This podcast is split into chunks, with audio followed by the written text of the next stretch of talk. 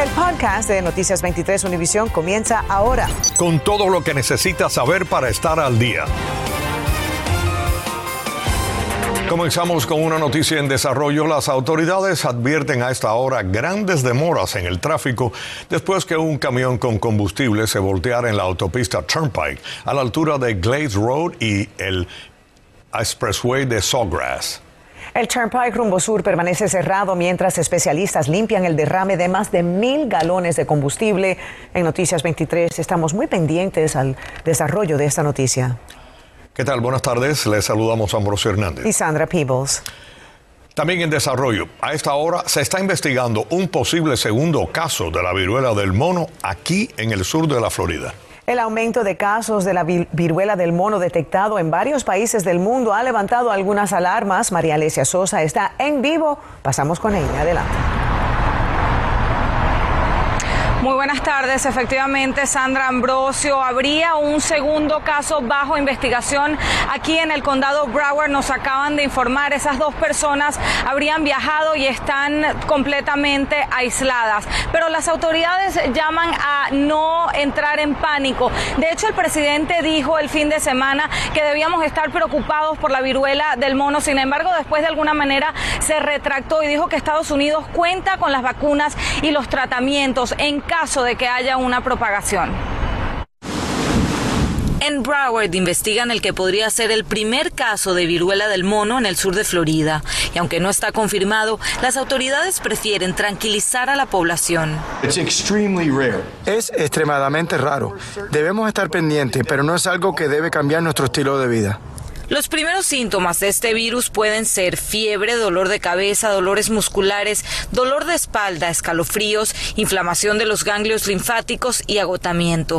Pero ojo, esto no quiere decir que si ve estos síntomas tiene el virus. De hecho, otros virus comienzan igual. Un elemento diferenciador es la erupción. Aunque en apariencia es parecida a la varicela, es diferente en su distribución. La varicela sigue un patrón bastante lineal de brote, generalmente en el pecho y espalda, mientras que la viruela del mono se manifiesta primero en la cara, cabeza, la boca y luego baja hacia todo el cuerpo. Si bien proviene inicialmente de un animal, como su nombre lo indica, puede transmitirse de persona a persona a través de tos o estornudos de una persona contagiada, intercambio de saliva y o fluidos corporales, contacto con ropa usada por una persona infectada o contacto directo con lesiones o costras de la piel de una persona infectada. Cuando se transmite de persona a persona, eh, son personas que viven muy cerca uno de los otros, como una familia. Ninguno de los casos registrados en Estados Unidos ha sido severo. Además, la vacuna de la viruela tiene una efectividad de 85% para este virus. Tenemos los remedios para, para solucionar el problema. Específicamente tenemos vacuna que puede funcionar perfectamente bien y también tenemos antivirales.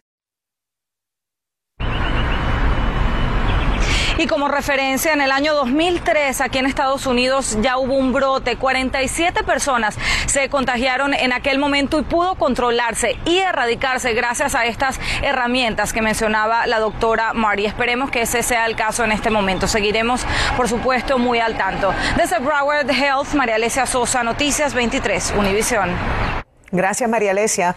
Bueno, esta tarde un niño de 5 años se recupera de mordidas que le causó un perro de la raza American Bulldog de la familia en el área del suroeste de Miami-Dade, en la avenida 166 y la Terrace 71. Ayer las autoridades lo llevaron en helicóptero al hospital para tratar las heridas que sufrió en los brazos y las piernas.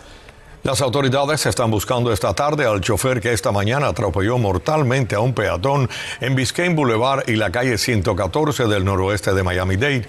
Según la policía, el responsable conducía un Volkswagen color oscuro. El nombre de la víctima no ha sido revelado. Si alguien tiene información, llame a las autoridades. Familiares y amigos identificaron a Elizabeth Carmona como la mujer que encontraron asesinada en un complejo de apartamentos en Coral Springs el viernes. Carmona es la tía de un bebé de 10 meses que también encontraron con heridas en la cabeza junto a su tía. El bebé sobrevivió el ataque inicial pero murió ayer. El presunto asesino es Dale Spindle, de 35 años, ahí lo ven, vecino de Carmona, quien también enfrenta otros cargos por supuestos delitos cometidos en Broward. Después de más de 40 años, el célebre pulguero Opaloca Jayalía cierra sus puertas. Según le notificaron a los comerciantes, se debe a que el contrato de arrendamiento con los propietarios se ha vencido.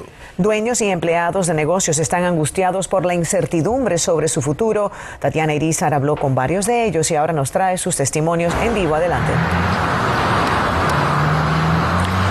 Ambrosio Sandra, amigos, muy buenas tardes. Efectivamente, según una comunicación recibida por los comerciantes, el coloquialmente conocido pulguero cerrará sus puertas permanentemente y ellos deben irse antes del 30 de junio. El señor Bichimendía lleva más de 30 años con su negocio en el pulguero Opaloca Jayalía. Como un balde de agua fría le cayó la noticia de que debe cerrar. Antier fue que dieron la noticia. Ya sabes y para el día 30 tenemos que irnos del mes que dentro.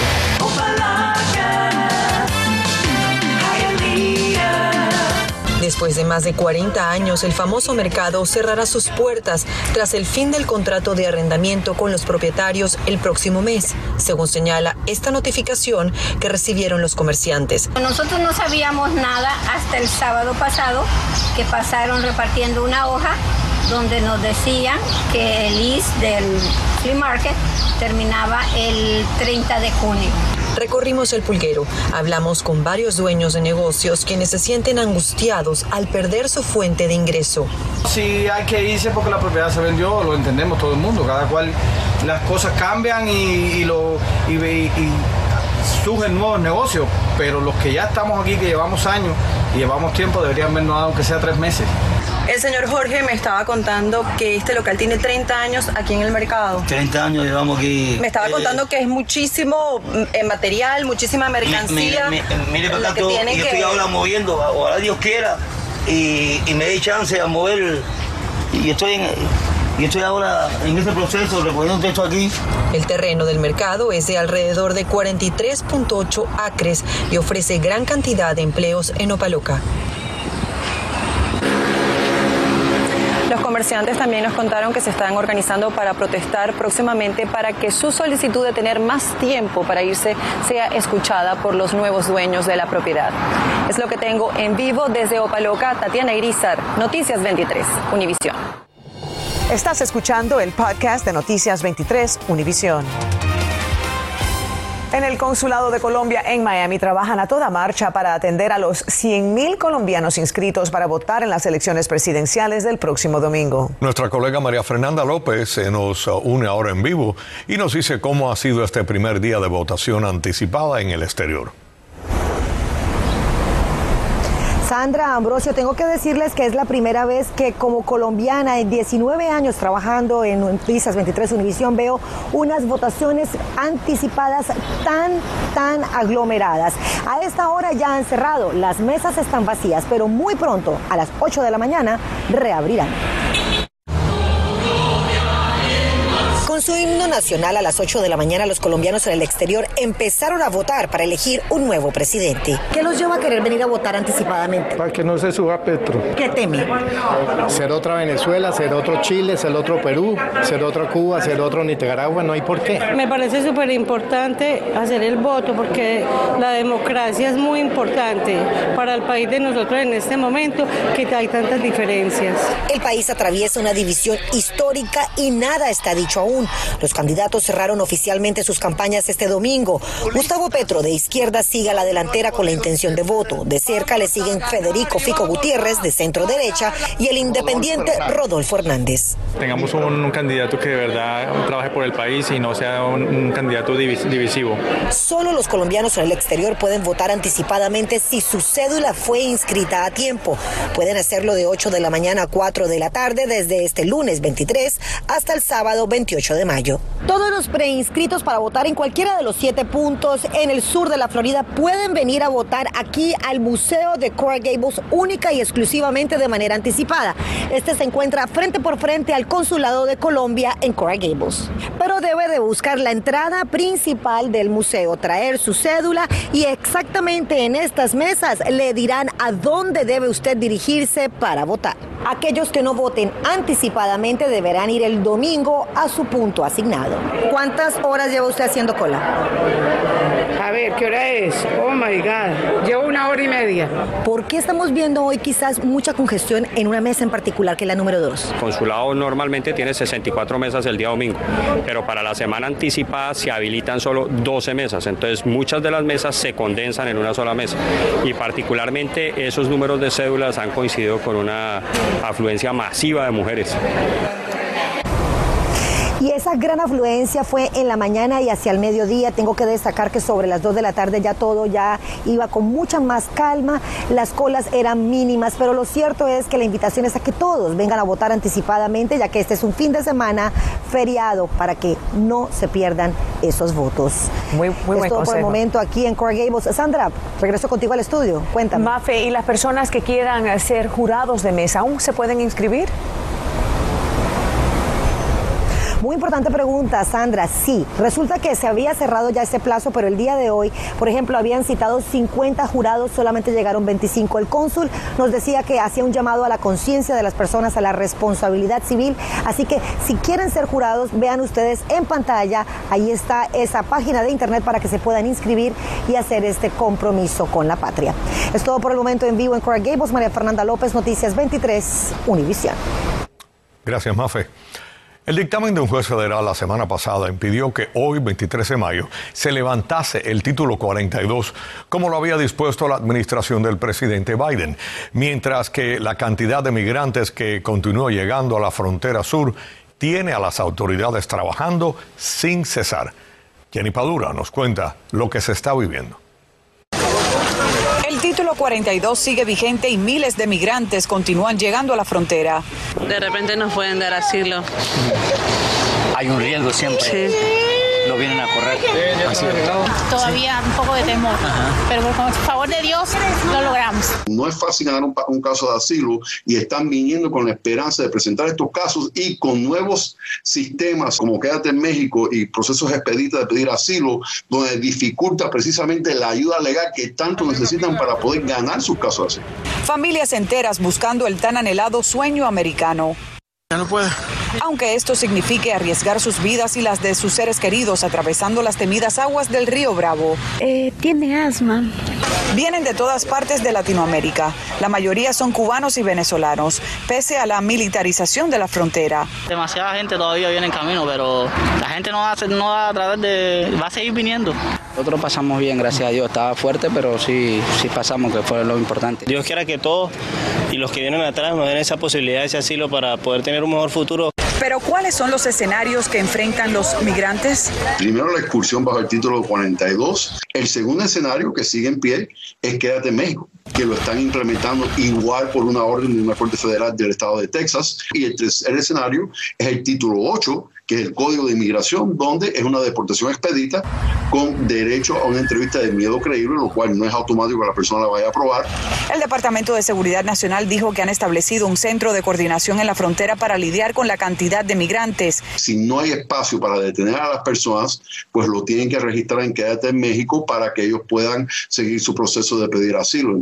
Y que además aumentarán el personal y los recursos según sea necesario y han redistribuido 600 agentes del orden en la frontera. Y a partir del 31 de mayo entrará en vigor un nuevo sistema a la hora de procesar los casos de aquellas personas que hayan aprobado la entrevista de miedo creíble y todo con la intención de agilizar este proceso. Jenny Padura, Noticias 23, Univisión. Gracias, Jenny. Bueno, Liz Cuesta, esposa del mandatario cubano Miguel Díaz Canel, está otra vez en el centro de la polémica por decir que tiene un estropajo en el corazón al referirse en un mensaje de Twitter a la ola de apagones que sufre el pueblo y sugerir luego que no durmió por esa situación. Su mensaje desató un sinnúmero de memes en las redes sociales en los que muchos la llaman mentirosa, irónica y también cínica. La mayoría de los usuarios de las plataformas digitales consideran que el mensaje de la esposa de Díaz Canel es una burla al pueblo cubano que vive una de las peores crisis económicas y sociales de los últimos años. La legislatura estatal está analizando desde hoy una sesión especial, una propuesta que permitiría a los dueños de propiedades con techos viejos obtener un seguro y crear un fondo para los floridanos que desean reparar sus viviendas. Bajo la propuesta, las aseguradoras no podrán negarle cobertura a dueños con techos de menos de 15 años y tendrían que permitir una inspección para los techos de más de 15 años. Hoy tuvo lugar una misa en honor a Gus Machado, el empresario de autos que falleció a la edad de 87 años la semana pasada. La misa se realizó al mediodía en la iglesia Epiphany, seguida por el entierro a las 2 de la tarde en el cementerio, Caballero Rivero Woodland. No hay palabras, siempre sonriéndose, muy positivo. Nunca hoy, hoy se van a oír nada negativo de ese hombre siempre ayudaba a los que no, tenían y, los cubanos que llegaban, siempre ayudaba a todos los, cubanos y los guiaba y le daban trabajo. Esto es una pérdida que, que no se puede explicar. Gustavo Gus Machado, fallecido el lunes pasado en su casa de Miami, eh, fue uno de los fundadores del Comité de Acción Política US Cuba Democracy dedicado a cabildear en Washington para mantener sanciones contra la dictadura de Cuba. Hola, hola, buenas tardes, bienvenidos. Hay mucha información en este día. Arrancamos viajando a París. Kylian Mbappé Hoy hizo evidente el contacto que tuvo con la gente del, Real Madrid. Hubo respeto por esta escuadra, así como por Florentino Pérez. Hicieron todo por mí y trataron de hacerme feliz, es lo que dijo Mbappé. Sin embargo, se decidió por quedarse con el París y para él ha sido la mejor decisión. Tres años más de contrato con Mbappé para el Paris Saint-Germain. Hoy debutó Rafa Nadal en Roland Garros enfrentó a Jordan Thompson y el español con parciales de 6-2, 6-2 y 6-2 avanza a la siguiente ronda. Ahí está Rafael Nadal dando un golpe de autoridad en su presentación en Roland Garros. El fabricante Jeff de mantequilla de maní está retirando del mercado varios de sus productos de los tipos creamy, crunchy, naturales y bajos en grasas. Esto después de que 14 personas en 12 estados reportaron enfermedades debido al brote, dos de las cuales han sido hospitalizadas. Por el momento no hay informes de brotes aquí en la Florida. Acabas de escuchar el podcast de Noticias 23 Univisión. Puedes descubrir lo mejor de los podcasts de Univisión en la aplicación de Euforia o en univision.com diagonal podcasts.